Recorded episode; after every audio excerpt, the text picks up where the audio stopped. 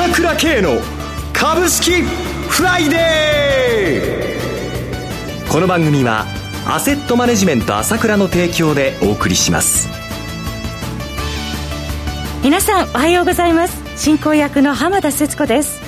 朝倉慶の株式フライデー。今日も株式投資をする上で重要となる注目ポイントを取り上げてまいります。パーソナリティは、アセットマネジメント朝倉代表取締役、経済アナリストの朝倉圭さんです。朝倉さん、おはようございます。おはようございます。よろしくお願いいたします。ますさて、連休明け、今週国内は昨日今日の、え2日立ち会いですが、今週国内外含めマーケットどのようにご覧になっていらっしゃいますでしょうか？そうですね、えー、やっぱりちょっと私的にはこの5月8日、今日の絵付けが気になってましたけども、はい、それでもまあ無事通過ってっていうことで、えー、まあ、いよいよもう夏は始まるぞっていうような感じですね、私の気分はね。昨日のニューヨークでも、特に動き目だったのが、ナスダック総合指数強いですね。そうですね、えー、まあね。まあ、ADP の雇用統計が2023万人減少ということで、もうこれ見たことない数字が次から次から出てくるっていうのはもうこれは慣れっこですからね。まあ、あの、失業者の申請件数も316万ですか、はい、なんと7週間で3300万人ですよっていうことでね。すごい記録的な数字ですよね。そうですね。東京の人口の3倍。はい、これだけの人間が失業しちゃうっていうのは、すさまじいことですよね。えー普通考えたら社会持たないですよ、これ。けれども、マーケットは、えー、どんどん上がってるじゃないですか。えー、これどう見たらいいのかというところもあります全然違うんですよ、だから。要はお金をジャブジャブにしているということで、これは当座を持ってるということが一つと、えー、それから、基本的には、このコロナの問題は夏場にかけて、はい、おそらく一旦の収束はあるだろうなと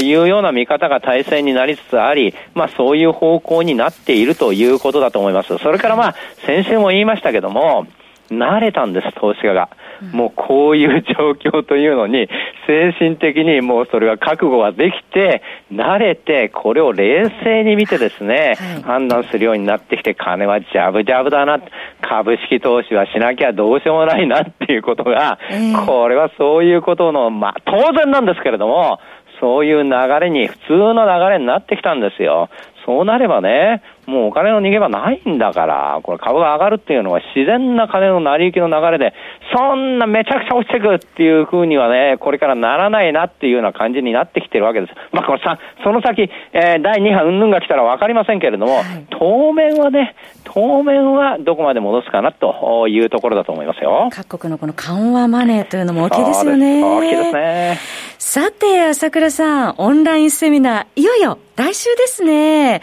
次々と申し込みが来ているそうですが、朝倉さんのセミナー、熱がね、毎回入りますから、楽しみにされている方も多くいらっしゃるんじゃないでしょうか。そうですね、おかげさまでね、はい、もう、今回も盛り上がっていきますからね、本当に。楽しみです。ええー、まあやっぱり最近の話題っていうとね、ウォーレン・バフェットさんがね、航空株売り切ったっていうニュース言ってますけれどもね。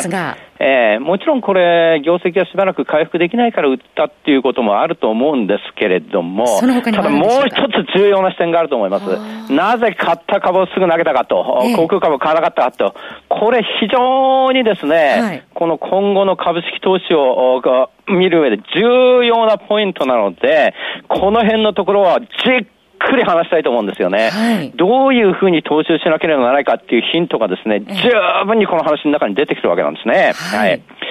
えー、まあ、それはオンラインセミナーでするとして、それから今回のオンラインセミナーですよね。えー、えー、もう当然この具体的な銘柄っていうのは当社の銘柄マスター、長谷川慎一がやるわけなんですけれども、えー、もう一人当社の秘密、あの秘密兵器、江口博康をバーンと出していきますからね。なんかバイオがご専門だそうですね。そうなんです。このバイオっていうのはね、えー、普通の株だったら我々でもなんとなくこう感覚はつかめるんだけども、はい、バイオのことってわからないじゃないですか。えー、だから当社も専門のバイオに来て、アナリストに来てもらったんですけども、彼がその YouTube 最初10月出た時にはですね、はい、宝バイオと JCR ファーマと日本新薬、3つだけ、バーンと前面に出したんですよ。はい、その時 JCR ファーマなんてどこの話題にもなってなかったですよ。そしたら見てごらんなさい。どんどこどんどこどんどこどんどこみんな上がったじゃないですか。で、宝バイオをこくしてバーッと上がってるじゃないですか。はい、これ結構この江口の銘柄っていうのは面白いので、これはオンラインセミナーで江口にね、し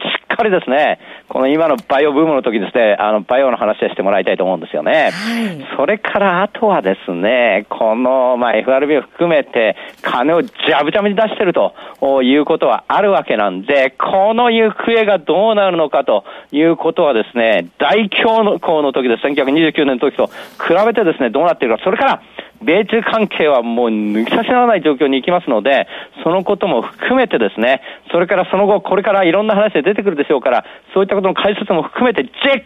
くり、3時間半話そうと思いますんでね、ぜひオンラインセミナー来てもらいたいと思いますよね。来週の16日なんですけれども、はい、ではですね、それで、今回ね、あの、ズームを使って行う予定なんですけれども、まあ、ズーム別に入れてなくても、申し込んだ方にお送りする URL をクリックしてパスワードを入力すれば、簡単にオンラインセミナー聞けるようになりますのでね。簡単ですね。ぜひね、これね、えー、遠方の人もオンラインセミナー聞いてですね、この相場に打ち勝ってもらいたいですね。えー、まあ、改めてご案内させていただきます。5月16日開催の朝倉オンラインセミナーのお申し込みです。朝倉さんの情報発信会社 ASK1 のホームページからお願いします。オンラインセミナーは午後1時30分から午後5時まで。参加料金は税込み1万3000円です。なお、セミナーでは取扱い商品の勧誘を行う場合がございます。それでは CM を挟んで朝倉さんに詳しくお話を伺ってまいります。鋭い分析力で注目、経済予測のプロ、朝倉慶。日々のマーケット情勢や株式情報、個別銘柄の解説を、朝倉本人とスタッフが、平日16時、メールでおよそ7分の音声を無料で配信中。株の判断に迷ったら、朝倉慶。詳しくは、アセットマネジメント朝倉のウェブサイトへ。本日の市況解説無料メールマガジンにご登録ください。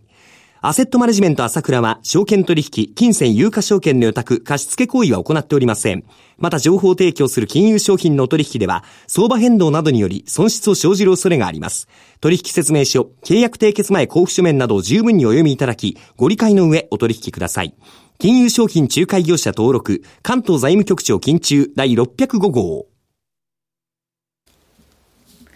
さて、朝倉さん、まあ、連休中の海外市場でもきな動きなかったということを受けまして、昨日も東京市場先週末の水準引き継ぐ形の流れとなりましたけれども、先ほど夏相場にこれから向かっていくんだっていうお話ありましたが。そうですね。これ、やっぱり、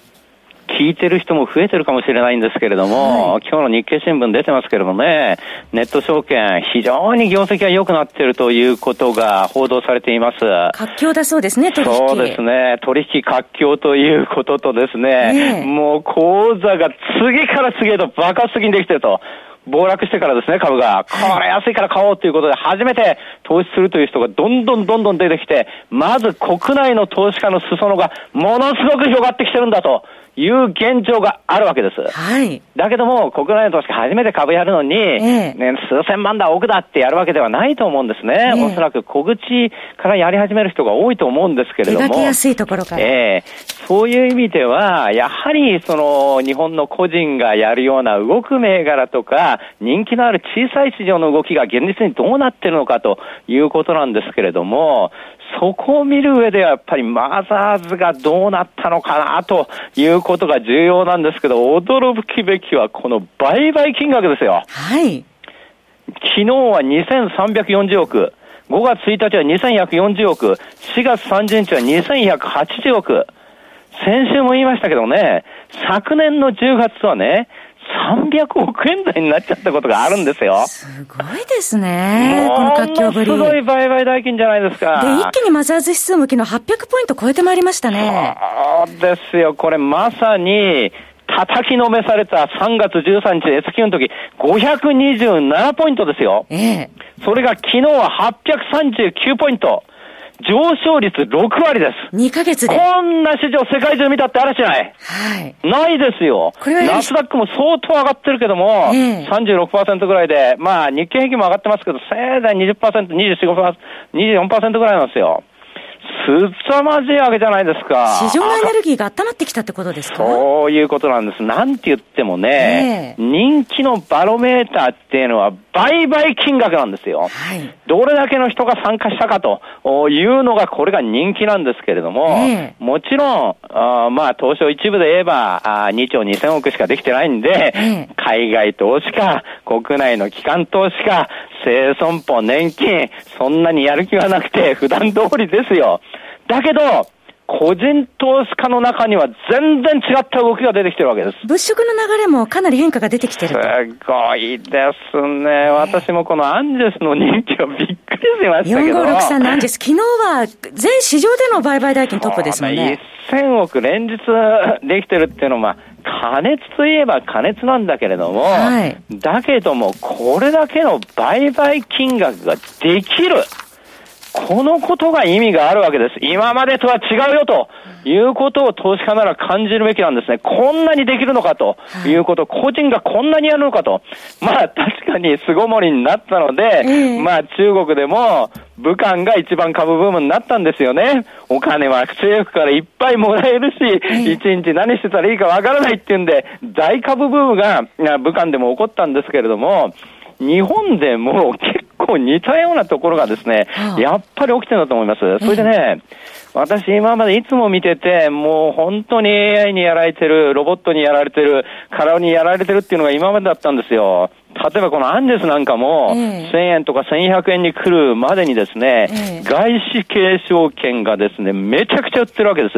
ぜひこれ聞いてる方々にはですね、自分の持ってる銘柄の空売りがどのぐらい入ってるのかということで、売り方を示し付けたらいいと思うんですけど、空売り残高、空売り残高っていうことでネットで見るか、空売りネットで見るかということで出てきますから、それで空売りネットのホームページが出てきます。そこに銘柄情報を打ち込めばですね、空売りした、あその証券会社が全部出てきます、株数と一緒に。あそうなんですね。そう。それ見るとですね、例えばアンジェスはですね、えーはい、JP モルガンがまだ270万売ってますし、モルガン MUFJ が170万売ってますし、クレディ・スイスが120万以上売ってますし、UBS が87万売ってますから、これがおそらく1000円近くのコストです。それだけ大量にやってるから、大水浸しになってるわけですよ。はい、普通この水浸しになった銘柄がですね、上がったんだけど日本の投資家がさ、もう根性がなくて売っちゃって下がっちゃったってんで、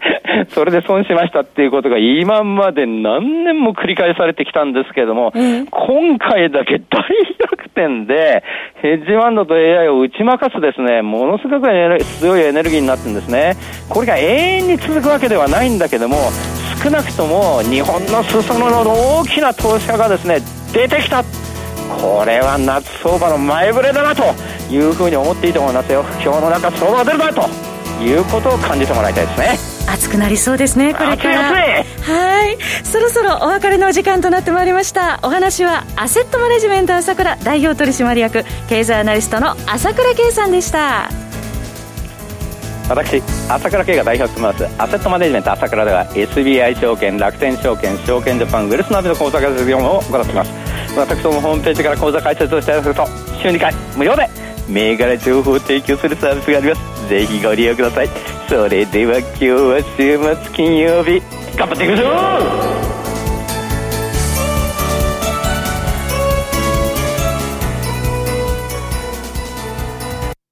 この番組はアセットマネジメント朝倉の提供でお送りしました。最終的な投資判断は皆様ご自身でなさってください。